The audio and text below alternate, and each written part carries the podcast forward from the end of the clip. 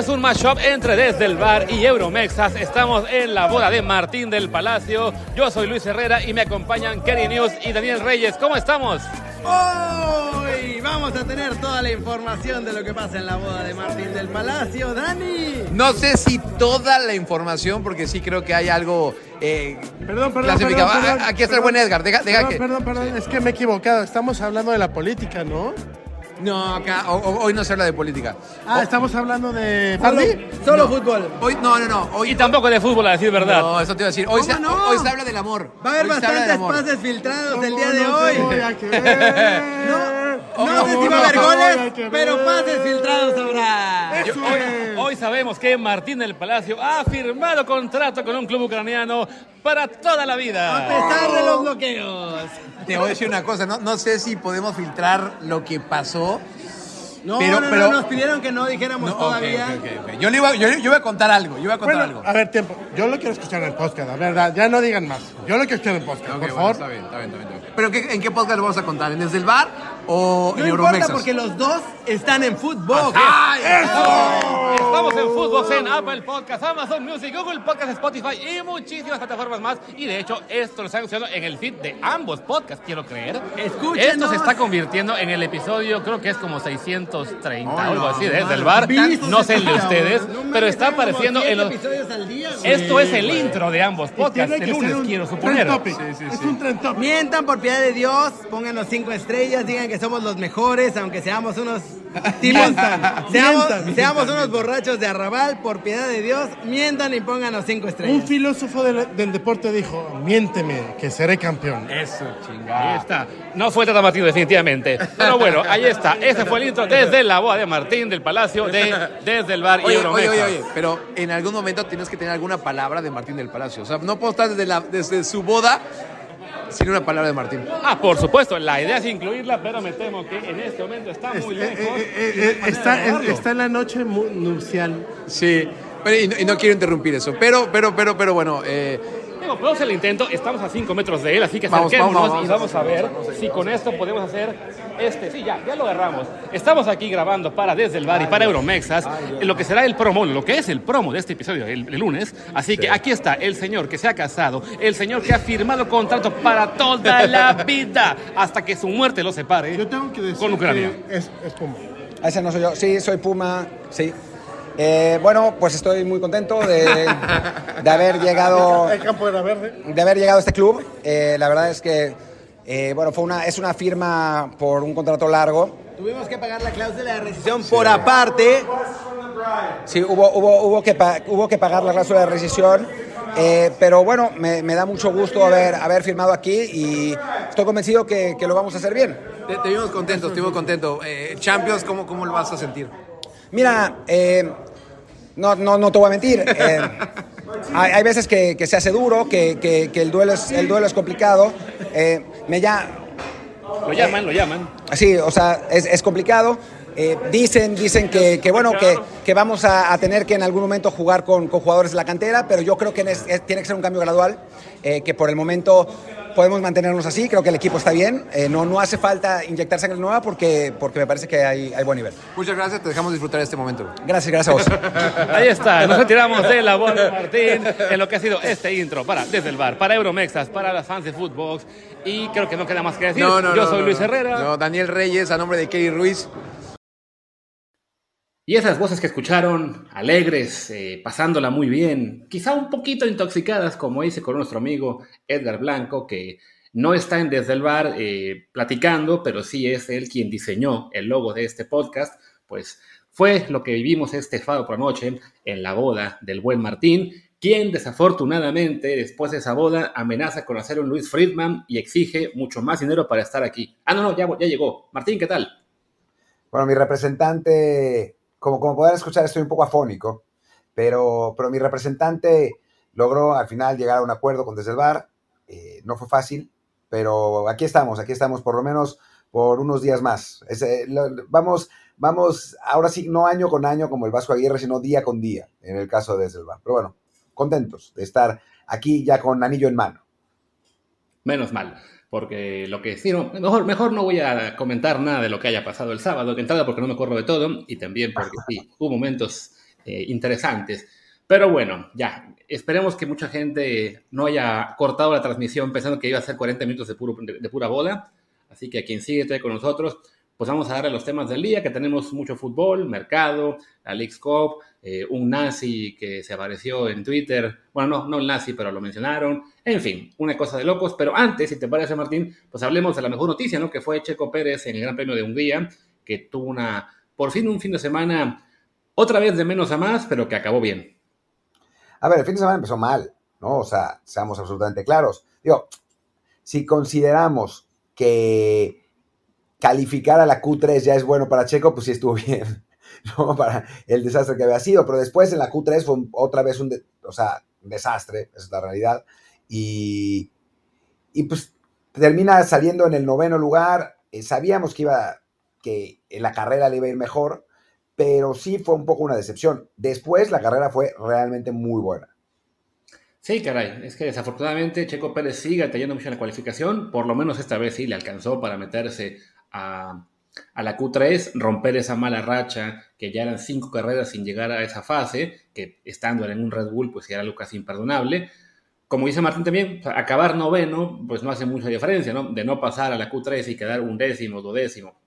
Así pasar, pero quedar noveno, incluso creo que detrás de un Haas y cosas así, pues no, no fue la mejor calificación, pero sí, se sabía que ya una vez en carrera, el ritmo ahí sí del Red Bull es bastante mejor eh, pero, pues sí, arrancando desde tan atrás, Checo tuvo que hacer gala de muchos rebases, que ahora sí, la verdad es que se vio muy bien en varios de ellos, contra Russell, contra Piastri, contra Sainz, y me falta alguno por ahí que fueron todos muy impresionantes. Y alcanzó para rescatar un podio, el tercer puesto, detrás de su compañero Max Verstappen y de Lando Norris, que vamos con McLaren, anda esa escudería que no cree en nadie y que parece que también son ahora un, equipo contendiente a, a, los podios, eso, no ganarle a Max. Y para Checo, pues eso, ¿no? El, lograr el tercer lugar es, es un buen final del fin de semana, que además recordemos, había arrancado con un choque en la primera práctica, a los tres minutos de hecho, y, y sumar un podio, pues sí, quizá si en lugar del noveno arranca cuarto o quinto, le hubiera alcanzado para ser segundo lugar, pero a fin de cuentas, pues lo que importa es terminar bien, tener un buen desempeño el domingo, le dieron el premio de piloto del día y se sigue alejando tanto de Fernando Alonso, que se está cayendo ya bastante, como de Lewis Hamilton en la pelea por el subcampeonato. Sí, que de pronto, o sea, llega la crisis de Checo y todos la conocemos y las dificultades y la, la, la, pero la realidad es que dentro de todo, pues se ha estado alejando porque los otros están más inconstantes, menos por su culpa, o sea, en el caso de Checo, o sea, la diferencia es que los problemas de Checo tienen que ver con él, ¿no? No con el coche. En el caso de Alonso, pues sí es más el coche, la verdad. Eh, en el caso de Hamilton, pues también realmente. De pronto el McLaren se volvió un, adversario competitivo, pero, pero demasiado tarde para, para realmente discutirle a Checo ese, ese, segundo lugar. Entonces parece que, no voy a decir por default, pero tiene un poco de pinta de que Checo pues, va a quedar segundo porque los otros no pudieron aprovechar su debilidad tampoco, ¿no? Así es. De hecho, yo empezaba a temer un poquito por lo que era el empuje de Lewis Hamilton cuando él consigue la pole position el, sábado, se la gana a Verstappen, si no me equivoco, por tres milésimas de segundo. Y pues también el Mercedes ahí mostraba que podía ser competitivo. Y bueno, Hamilton ya estaba en el cuarto puesto del Mundial. Desafortunadamente, pues lo que hizo en la quali ya después en carrera no fue tan impresionante. De hecho, en la primera vuelta perdió tres puestos con Verstappen y con los McLaren. Y aunque al, final estuvo bastante bien en, su ritmo de carrera, y de hecho le estaba recortando tiempo a, Checo Pérez al final, ya cuando, cuando a Checo se le acaban las llantas, pues este, queda en un cuarto, que bueno, no, no, no quita muchos puntos entre él y, Checo, son 15 para Checo, 12 para Hamilton, pero sí, se ve que el Mercedes, aunque de repente va a dar eh, momentos de, mucha competencia, que a lo mejor ahora le alcanza para una pole, eh, también es un carro que ya en cuestión ritmo de carrera no está aún a la par del Red Bull. en el caso de Checo, bueno, sí, al tener que arrancar desde atrás, tienes que hacer una estrategia de neumáticos diferente, te tienes que acabar las llantas un poco más rápido que los demás, pero de todos modos le alcanza para, para sumar otro podio. Nos queda esperar, bueno, que, que él sí consiga seguir mejorando en el tema de los sábados, sobre todo ahora que hay más y más carros que pueden ser competitivos a una vuelta y que y que pues aunque Checo sí sepamos que puede recuperar bastante en cada carrera, pues lo ideal sería eso, ¿no? Que, esté entre el top 4, top 5 en, la parrilla y así su aspiración real sea eso, los segundos puestos y que por ahí algún día por fin el carro de Verstappen eh, diga basta, ¿no? A ver, seamos absolutamente claros. O sea, Checo tendría que calificar segundo, tercero cada carrera. O sea, que no lo haga es, pues, digo, imperdonable un poco, ¿no? Tanto como imperdonable, no, porque digamos que hay, hay factores que, que, complican todo, ¿no? O sea, hay carros, como era el caso del Ferrari, hasta el propio Haas, incluso, que es muy bueno en la quali. Ahora fue el Alfa Romeo también, que se colaron ahí Show y, Botas eh, a dar lata. O sea, digamos que lo, que es el ritmo a una sola vuelta también depende mucho de lo que es qué tan sencillo o qué tan bueno es eh, tu carro para poner los temáticos a punto. Ah, y pues, parece que por lo que es la configuración del carro, a, Checo le cuesta más. Insisto, no es que sea una justificación y que efectivamente debería estar él adelante, pero pues sí, desafortunadamente las circunstancias como están ahora le están complicando mucho en esa, en esa cual, en la cual es, no es tan competitivo como, como si es en carrera, ¿no? Sí, pero Verstappen queda primero cada vez. Digo, esta vez no quedó primero y fue una enorme sorpresa. O sea, y queda primero normalmente fácilmente. O sea, Checo tendría que estar mejor. O sea, tal vez no segundo, tercero cada vez, pero cuarto, quinto. O sea, definitivamente no, puede estar, no puede estar arrancando, no calificando a, la Q3 o arrancando en el último lugar de la Q3, ¿no? O sea, claro. tenemos que esperar más de él. Dicho esto, pues es lo, lo que habíamos hablado la otra vez de los one night stands y de, las relaciones largas, ¿no? O sea, Checo para los one night stands claramente no es muy bueno, ¿no? Pero es, es no sé si eso pasa en la vida real, pero,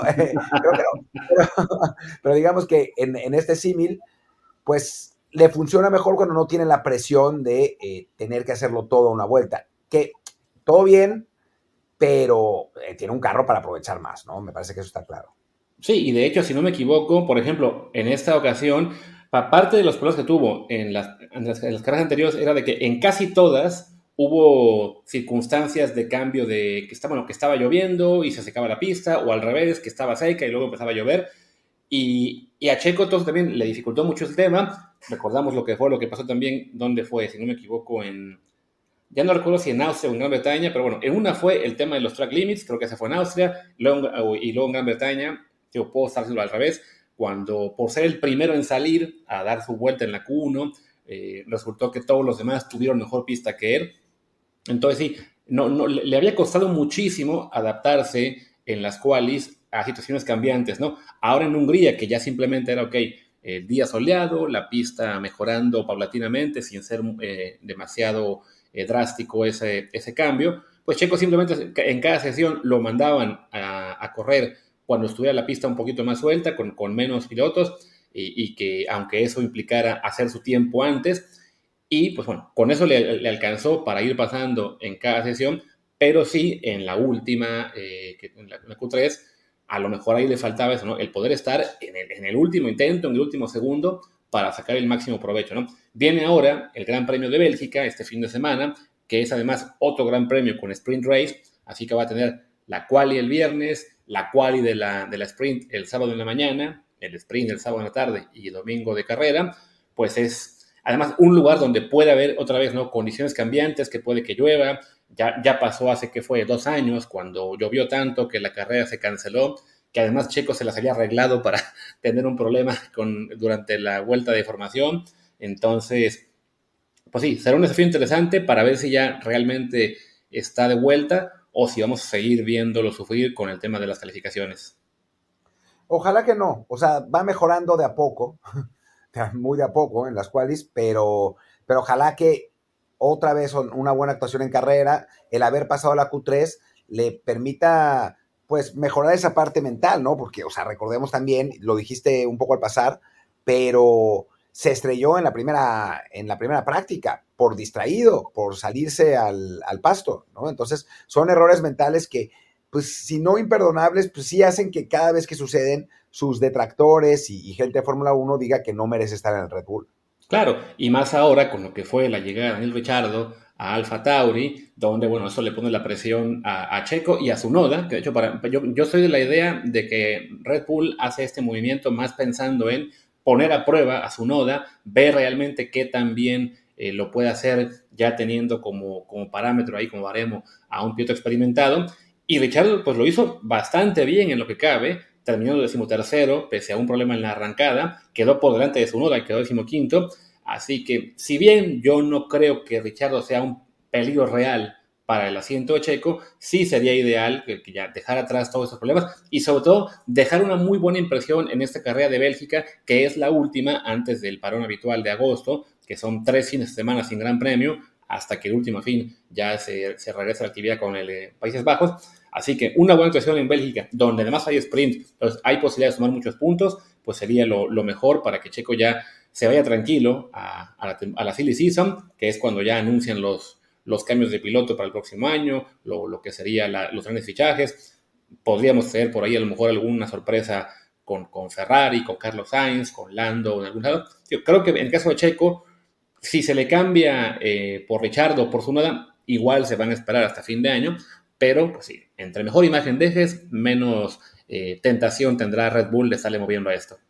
Sí, eh, yo creo que no lo van a mover, o sea, ya, ya lo dijo Horner bastante claramente, Hemos hablado también de la parte de patrocinios. O sea, yo veo muy complicado que lo muevan para 2024, eh, pero, pero siempre está esa, ese run run, ¿no? En, el caso de Checo, y pues mientras no, o sea, mientras cometa esos errores, mientras no rinda al nivel que tendría que rendir con el mejor carro de la parrilla, pues la gente va, va a seguir, eh, va a seguir quejándose. Dicho esto, o sea, también a veces queremos compararlo con Max, que cada vez pinta más a ser el gran piloto de su generación, ¿no? O sea, sí, es cierto, está en el mejor coche, pero lo de Max como piloto eh, por sí mismo es como en su momento lo de Hamilton, lo de Schumacher, lo de Senna, o sea, los que tienen el mejor coche, pero también porque son los mejores pilotos, ¿no? O sea, el mejor equipo contrata al mejor piloto y bueno, pues a veces Checo, que es no es un extraterrestre, es un muy buen conductor, pero no es, no es un fuera de serie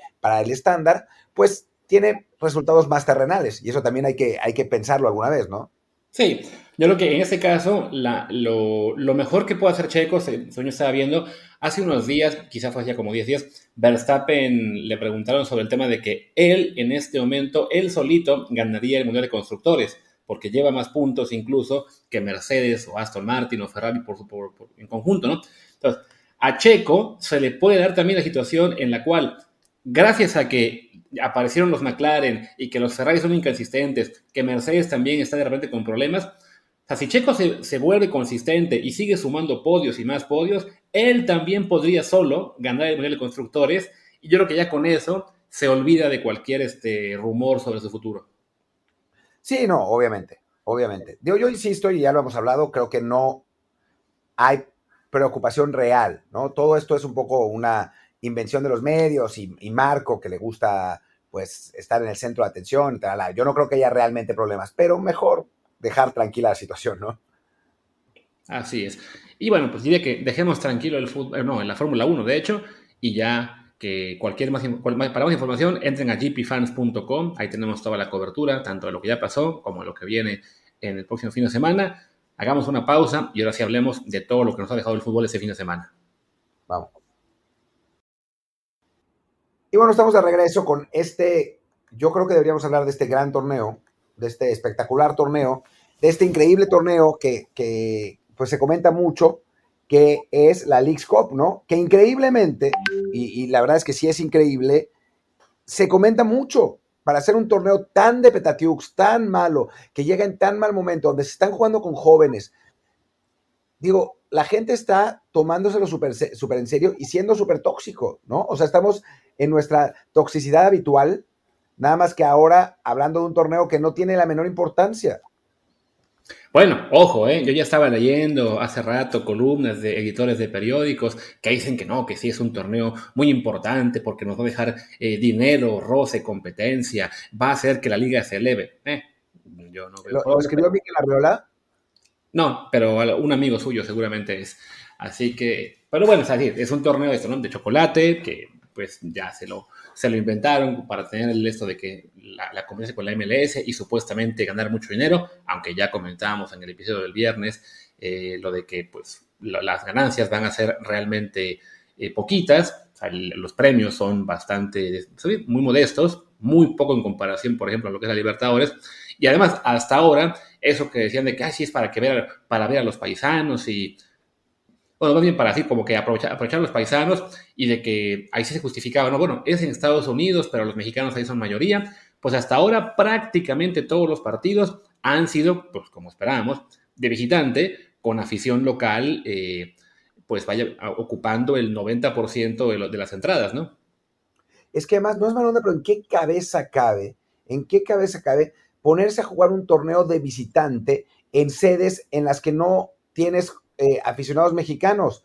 O sea, es deportivamente, y yo sé que lo deportivo es lo menos importante en este asunto, pero deportivamente es un suicidio.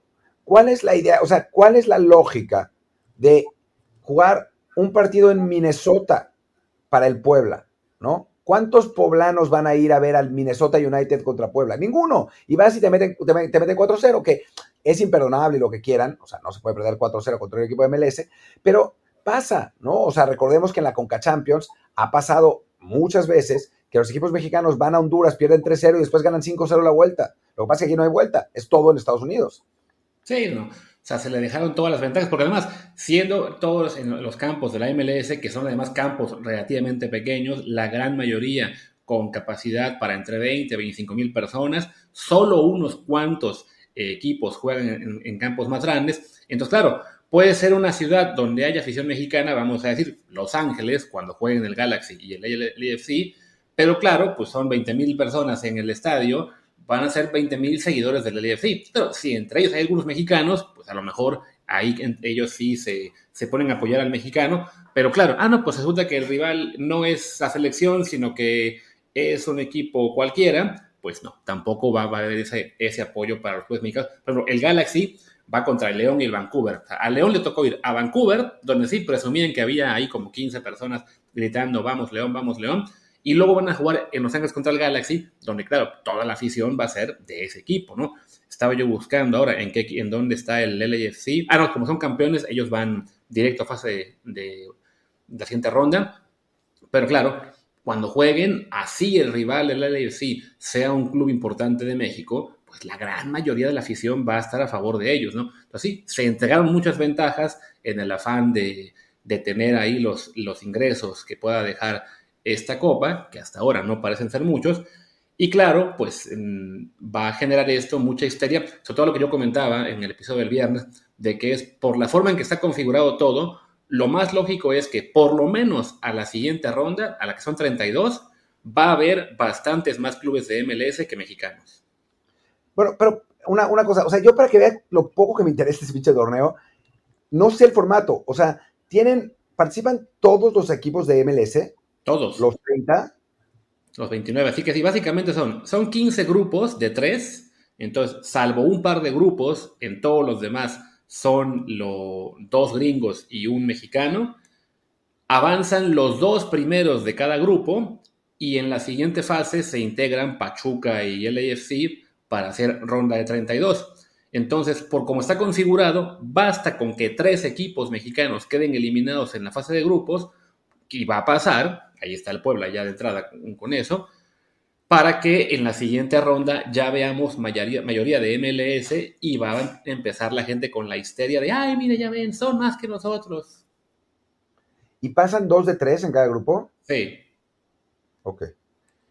Bueno, en fin, es, ah, es el mismo chiste siempre. Es, y, lo, que, lo que a mí más coraje me da es que están cayendo en el, en el truco de los, de los directivos. O sea, reemplazan a Libertadores, que obviamente no es exacto, pero reemplazan a Libertadores con esta mamada. Y como genera las interacciones y genera los, los, eh, los clics y genera la, el rating de televisión, la gente ve este torneo de chocolate, entonces no tiene necesidad de buscar otras fórmulas. Es, bueno, pues tenemos nuestro torneo que está funcionando, ¿para qué buscamos más eh, bueno, una, situación más competitiva porque no nos hace falta.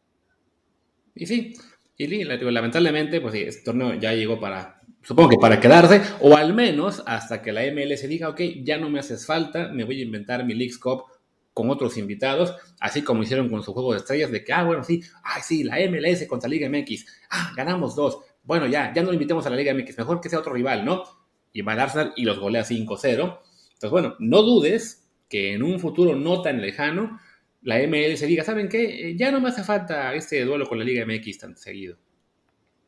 Pues ojalá, ojalá y que nos dejen tranquilos, ¿no? Que podamos hacer otras cosas, que no, que no, que no dependan de, jugar con Estados Unidos. O sea, creo que ya es toda esa idea de Mikel Arriola, de, acercarnos tanto a la MLS y de ir a la Gorri, que fueron ellos, creo que, pues, de a poco está perdiendo algo de adeptos en, México y si este torneo es un fracaso y, nos quieren dejar fuera de él, adelante, déjenos fuera, que hagan su League Cup con, no sé, con quien quieran, o sea, déjenos tranquilos. Sí, sí. Ah, porque además, otro detalle que en lo que se ve lo, que es la forma en que se entrega la liga esto, pues como son grupos de tres, entonces en cada jornada un partido y un descanso en cada grupo, pues ya se jugó este fin de semana, de viernes a domingo, la primera jornada, y jugaron únicamente siete equipos mexicanos. O sea que para 11 de los mexicanos que van a esta liga, les toca jugar dos partidos de inmediato, o sea, con, descanso de tres días, y luego otra vez la ronda siguiente, ¿no? O sea, le, dejan también hasta esa ventaja de tener un poco más de descanso en la fase de grupos a la gran mayoría de equipos de la, de la MLS, ¿no? Digo, por lo pronto, pues la verdad es que sí, los resultados de los poquitos que jugaron no han sido muy brillantes. Ah, eh, ya vimos lo que fue la debacle del Puebla, también se llevó, si no me equivoco, eh, una derrota deshonrosa el, el Tijuana.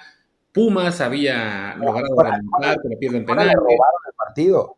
A Tijuana le robaron el partido descaradamente. Sí, sí, se quejaba también el Piojo ahí, pero ahí que el Piojo Herrera ya aprendió el problema de Pedro y el Lobo, ¿no? Tanto que se la pasa quejándose de que siempre le roban, que ahora que le roban nos da igual, ¿no? Eh, digo, el eh, Pumas pues ya empató, pero perdió en penales. ¿Quién más? León eh, ganó en penales una, tanda de 38 disparos, que habrá sido divertidísimo. Y, y cosa rara, está tan, tan mal organizado que ni siquiera han subido en las cuentas del X-Coop o del Club 2 la, tanda como tal. Subieron creo que el último penal y ya. Claro, ese día está, el, si no me equivoco, ese fue el día del, debut de Messi, entonces era todo el, foco estaba ahí. Eh, ¿Quién más ha jugado? Bueno, Mazatlán le fue a ganar al Austin FC en Austin, que ahí fue muy simpático porque pusieron el video de la rueda de prensa previa, no, de la, sí, la previa, en la cual un reportero le comenta al técnico de Mazatlán, este, no, nosotros este, aquí, aquí celebramos que nos toque Mazatlán. Ah, pues mira, te tocó el peor equipo de la Liga MX y te ganó de todos modos. Eh, y así. Es ridículo de verdad. Sí. Y además que en ese grupo está Mazatlán y Juárez. Es justo uno de los dos grupos en los cuales hay doble mexicano. Entonces sería divertidísimo que al Austin lo, lo eliminen dos mexicanos que son pues además de poca historia y en el caso de Mazatlán de poco plantel también, ¿no? Pero bueno. Y, y, lo, que, lo que es muy loco eh, es que además de todo, de todo el, desmadre entre eh, de, Liga MX y, y, perdón, y MLS, el arbitraje ha sido catastrófico. Sí. O sea, terrorífico, con Kafkiano en serio, o sea, en partidos descaradamente ayudando al, al, MLS, después todo el lío del Atlas y llevamos a entrar a eso porque tiene que ver con una situación arbitral en la que ayudan en teoría al Atlas. Eh, es realmente un, despropósito total y hay quien defiende esto, ¿no? Y sí, es lo malo de hacer este torneo, pues sí, tan, tan mal organizado que arrancas con, con arbitrajes muy malos. nos quejamos siempre de, la Liga MX y el arbitraje, y es malo, pero de la MLS eh, se distingue por ser mucho peor. No estoy muy seguro de los, los, los, los ah, de cómo están decidiendo quién es el árbitro de cada partido. Veo que, por ejemplo, en el Vancouver León fue Fernando Guerrero, bueno, él es de Liga MX, en otros, este, no sé, el Columbus San Luis tocó un, gringo, entonces no sé, simplemente es como que por sorteo y ya, y a ver qué pasa, pero sí ha habido algunos, la verdad, bastante malitos. El de Tijuana no lo encuentro todavía, pero por ahí debe andar. gringo. Veo por lo que el, el, Cruz Azul Inter Miami, el árbitro era un hondureño, eh, y también lo hizo bastante mal. El Philadelphia Tijuana sí fue Ojane Nation, qué nombre tan extraño. Pero bueno, y sí también acuchillaron ahí a, los Cholos. Y claro, y al Atlas, en teoría, le tocó ser el primer mexicano beneficiado de un mal arbitraje. Y eso propició una situación pues bastante curiosa en las redes esta mañana de lunes. Sí, porque el Wherever Tomorrow, eh, a ver, voy a, voy a leer exactamente, denme, un segundo y les, digo exactamente qué fue lo que pasó, porque ahora, ahora, que me salgo justo, escriben en WhatsApp y, suena el... Bueno, hay que decir que Luis se tomó todos los shots que, había prometido, se los tomó en la boda, así que, ya, ya estamos... Eh, Sí, hoy, hoy no es drinking game. Ya después del sábado yo tengo que dejar de beber por lo menos dos, tres días más. Pues bueno, el asunto es que eh, Wherever Tomorrow dice, o sea, dijo que, eh, en resumen, le habían ayudado al Atlas, ¿no? en el partido de, de del x A mí me había parecido, al ver la jugada, a mí me ha parecido que era uno de esos fuera de lugar que eran muy ajustados y que además cuando porque había una cierta confusión porque decían que el jugador de Atlas había tocado el último el balón, pero no es realmente así, viene de un rebote.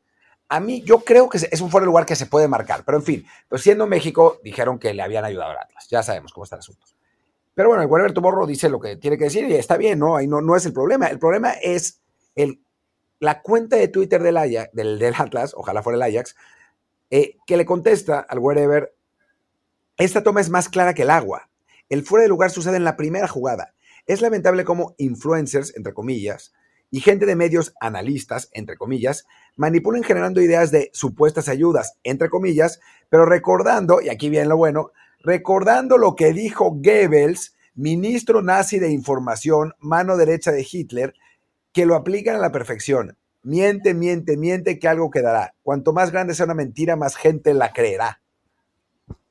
Y, arroban en ese tweet al Whatever Tomorrow. Ese tweet lo publicaron desde que estamos, estamos grabando y han pasado casi poco más de cuatro horas de que subieron el tweet y no lo han bajado.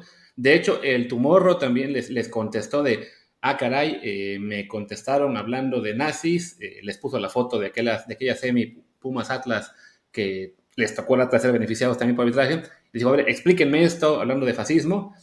Y de, todos modos, la cuenta del Atlas no, digamos que no, solamente no ha borrado el tweet, sino que se reafirmó en eso, ¿no? O sea, le respondió a, a ¿cómo se llama? Al whatever, ¿no? De que no, lo citamos porque estamos en contra de mentir, inventar, manipular y difamar, que es lo que menos requiere la, sociedad.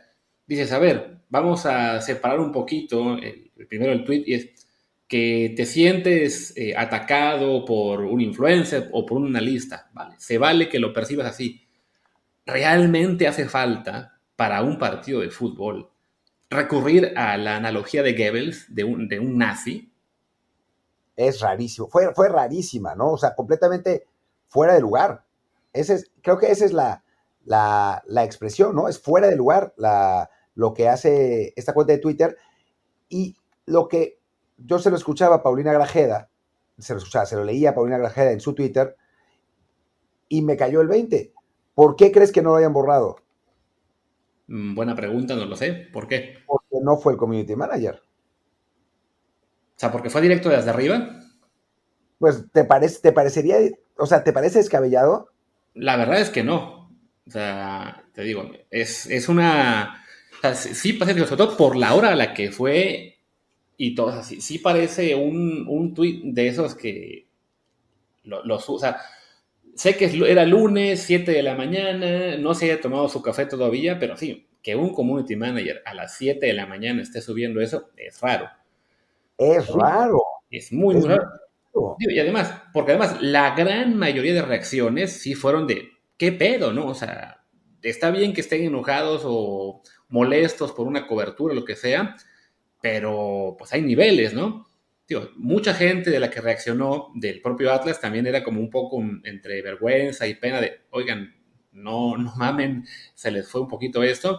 Sí veo de todos modos que ya en, en otras cuentas atlistas, pues para variar, en este tribalismo que se está haciendo cada vez más intenso en el fútbol mexicano, ya empieza a haber cuentas de, de fans o de gente que está en el entorno de Atlas defendiendo la, la utilización de esta analogía y es de, gente, se vale admitir que hubo un error, ¿no? O sea, puedes estar completamente en desacuerdo con lo que haya dicho el wherever y quien ustedes digan sobre la, la, acción esta que se marca como fuera de juego, pero sí, hay, hay maneras de, referirte a ello y recurrir al ejemplo de un ministro nazi y, señal, y hasta mencionar directamente por nombre a Hitler, cuando estás hablando de fútbol, sí te digo, es, es una falta de perspectiva brutal. Sí, absolutamente. Y eso, o sea, cuando suceden esas cagadas, normalmente las borran y pues despiden al community manager. Aquí no ha pasado, ¿no? Digo, algo que el community manager sea el de, el de Ricardo Salinas, que bueno, ahí parece que también tiene carta abierta para decir cualquier cosa y no pasa nada. Eh, sí es, digo, poco habitual lo que ha sucedido a partir de esta, de esta situación. Así que, pues sí, no me sorprendería que no haya sido el community manager, que haya sido alguien de más arriba. Puede ser, tío, por lo pronto, el community manager ya tuvo trabajo más tarde, ya, ya publicó la despedida de Ociel Herrera a, Tigres, ya también puso ahí un, el, el, video del gol del partido contra... ¿A quién le ganaron? Yo ni me acuerdo, ¿a Filadelfia? A Filadelfia, echados, tirados atrás además, ya. aplicando la gringuiña. Y, como debe ser, porque Filadelfia es en teoría de los equipos fuertes de la MLS, entonces si, le ganas, lo, lo, que cuenta es ganarle, ¿no? Pero vaya, sí, sí fue una cosa muy rara pues la más rara de, varias que han estado alrededor de esta League's Cup en este arranque. Ya ves también la expulsión de Alan Pulido, que justo le tocaba jugar el siguiente partido ante Chivas y decide que la violencia en este caso era preferible. Le Caramba, qué coincidencia, justo le tocó en ese momento. O sea, le, da un manotazo al colombiano este Jason Mosquera y Alan Pulido se acordó de que, ay, sí, cuando me secuestraron, así fue como me liberé. Y le da su cabezazo. Sí, no, no, no ha sido. la gente, hay gente que está contenta, ¿eh? Que dice, ah, han sido partidos entretenidos. Pues sí, pero como que hay veces que eh, el, aficionado no entiende la diferencia entre entretenido y bueno. Y hay buen entretenimiento y mal entretenimiento. Este torneo es una farsa. ¿No? Sí, y desafortunadamente, pues como el, torneo hace que se paren las ligas por completo, pues al, todo el entorno el fútbol mexicano no nos queda otra que hablar de ello, ¿no? Digo, se, pudo hablar, o la, desafortunadamente, por como lo programaron todo, el debut de Messi fue en viernes por la noche, entonces sí tuvo su, repercusión, perdón, en redes en ese día y, y, un poco el día siguiente, pero sí, no, no es la fecha ideal para lo que es ya después la discusión, ¿no? Y que era además digamos que en cuestión deportiva, pues lo más relevante de todo lo que ha pasado hasta ahora en esa copa, ¿no? con enorme diferencia. Es lo mejor del torneo. El gol de tiro libre de, Messi, sin ninguna duda. Todo el resto ha sido mame. O sea, no, ha sido fútbol serio. Sí, no, no. de ese partido yo me estaba quedando con que, ah, un día histórico, el día que Beckham y Kim Kardashian y Serena Williams y LeBron James conocieron el verbo cruzazulear. no, no, no digas eso, que se van a enojar nuestros amigos cruzazulinos. La verdad, eh, fue, fue tal el shock de ese día que nadie me respondió, porque puse el tweet y muchas risas, muchos likes, muchos retweets. No creo que no vi a un solo curazulino mentarme la madre. A lo mejor ya, tengo algunos en mute, ¿no? Y por eso no lo, vi, ¿no? Pero, pero no, no, no, no hubo ni siquiera, ¿cómo se dice? Este, respuesta o, defensa de la gente de Cruz Azul, ¿no? O sea, es de que sabían que estaban jugando contra el peor equipo hasta ahora de la MLS, lo dominan en el primer tiempo y les cae el gol. De todos modos, les empatan. Entra Messi. Eh, de todos modos, pierde el duelo con Miguel Antuna. El brujo marca. Se acuerda que es el garincha de la CONCACAF. Ya se iban a ir a penales. Bueno, pues un resultado decoroso en el debut de Messi. Todo bien. Y que le entregan una falta en la media luna en la última jugada. Ya era como de. decían por ahí, ¿no? Que le revisen las cuentas a Carlos Salcedo, al árbitro, al portero, a todos, porque ¿a quién diablo se le ocurre hacer esa falta? Que había quienes decían, no, no, no era falta, Messi nada más este se tira. No, no, sí era falta. Y claro, pues le regalaste una ocasión de oro para que él hiciera lo que hizo. Sí, que es una falta, a ver, rigorista, pero se puede marcar, ¿no? Y a Messi te la van a marcar, se la van a marcar 100 de 100 en su primer partido. No, o sea, no. ¿Acaso dudamos de que se pudiera marcar? Entonces, bueno, pues sí, es pagar derecho de piso, lamentablemente, y sí es un error de, infantil. No fue Salcedo, ¿no? Fue. Sí, fue Salcedo. ¿Fue Salcedo de la falta, seguro? Sí. O sea, había dos, había, dos, defensores, pero me parece que a quien se la marcan era Salcedo. Ok, bueno, en fin. Y después hablaste de los Cielo Herrera Tigres, que eso es también otro tema, ¿no? Las declaraciones de absoluto entusiasmo de Ociel al llegar a Monterrey. Y sí, de que él ya había dicho, y vamos a pasar ya con esto, dejemos League por ahora, que además, pues como se va a jugar diario, nos tocará todavía comentarlo más días, pero sí, ya mejor cerremos el programa con lo de Ociel Herrera, que él había dejado claro vía su representante que él, su, intención era irse a Europa, entonces como le queda solamente un año, bueno, le quedaba un año de contrato con el Atlas, pues él, eh, su, agente Matías Bunge, viejo conocido de, ya de la, de la Liga Mexicana, le está aplicando lo de, no, me voy sin renovar, ¿no? Pero en este caso, pues sí, la oferta económica de Tigres fue, muy fuerte, la presión desde el lado del Atlas también. No sé, digamos, qué le habrán dicho para entre comillas, convencerlo, pero sí a su llegada a Monterrey era muy, muy claro que él no está contento con el traspaso, dejó muy claro que fue decisión del Atlas. Y digo, él es un profesional, va, seguramente ya una vez que se integra a los entrenamientos va, a jugar y lo hará lo mejor posible. No sé si la afición de Tigres lo va a recibir bien, eh, con, pues, con lo claro que él ha dejado que su intención era otra, pero pues sí, estamos ante otro caso de, y de que los intereses económicos de los clubes se anteponen a lo que el jugador quería en realidad, ¿no? Que tenemos un, ejemplo de jugadores más o menos del mismo nivel, eh, ahora eh, sucediendo en Europa, con Mbappé. Claro. que el Paris Saint Germain lo quiere, pues quiere venderlo porque Mbappé se niega a renovar eh, y lo quiere vender ahora y la oferta que, les llegó fue de Arabia Saudita, más o menos por el mismo dinero, o sea, 300 millones de euros. Sí. Em, y bueno, el Paris Saint Germain, cuando está, ahora que estamos grabando, que estamos grabando justo en este momento, el Paris Saint Germain acaba de aceptar esa oferta, la aceptó hace ratito, pero pues se ve muy complicado que Mbappé se vaya porque pues él no quiere ir a Arabia, ¿no? Entonces, por más lana que haya, pues no se va a ir. Sí, no, y a fin de cuentas, la medida de presión es básicamente la misma en todos lados. ¿no? Ah, no, te quieres ir a donde queremos que te vayas. ¿Te quieres ir gratis el próximo año? Pues te mandamos a la banca, no juegas, te, vas congelado y a ver quién te quiere después, ¿no? Lo hemos visto en la Liga MX, en su día se hizo escándalo cuando se lo aplicaron a Osvaldo eh, ahora mismo no recuerdo otros nombres, en, España le pasó, le ha pasado muy seguido a jugadores de Atlético de Bilbao, también pasó con el del PSG, quien fue Rabiot, ¿no? Que se quería el Barcelona y lo congelaron por seis meses y al final ni siquiera se fue para allá. Y claro, pues ahora tenemos este paralelismo de lo de Ociel y Mbappé y pues también, ahí también depende pues la categoría del jugador, ¿no? A Mbappé lo dejan fuera de la lista de, la gira por Japón como medida de presión, pero a fin de cuentas Mbappé sabe que pues él es Mbappé, lo van a dejar fuera de la temporada completa cuando ya no está Messi, cuando quién sabe si se queda un Neymar y cuando pues siguen teniendo la aspiración de Champions League, la verdad es que no. Entonces, ya sea que en algún momento Mbappé diga, bueno, me voy a otro club, pero no va a ser Arabia Saudí, o al Paris Saint Germain no le va a quedar de otra que hacerlo jugar, ¿no? En cambio, a Ociel, un chico de 22 años, que apenas ahora está despuntando, que tuvo un debut con la selección, pues vamos a decir, eh, flojito, no, no tuvo grandes desempeños, a él sí le pueden aplicar la de, pues si no te vas, te congelamos un año entero y, quién sabe qué pasa después con su carrera, ¿no? Sí, no, para nada. Eh, Herrera tiene el poder que tiene Mbappé. O sea, hubiera sido interesante ver qué pasaba si se plantaba y decía, yo no juego, ¿no? O sea, yo a Tigres no voy, no juego.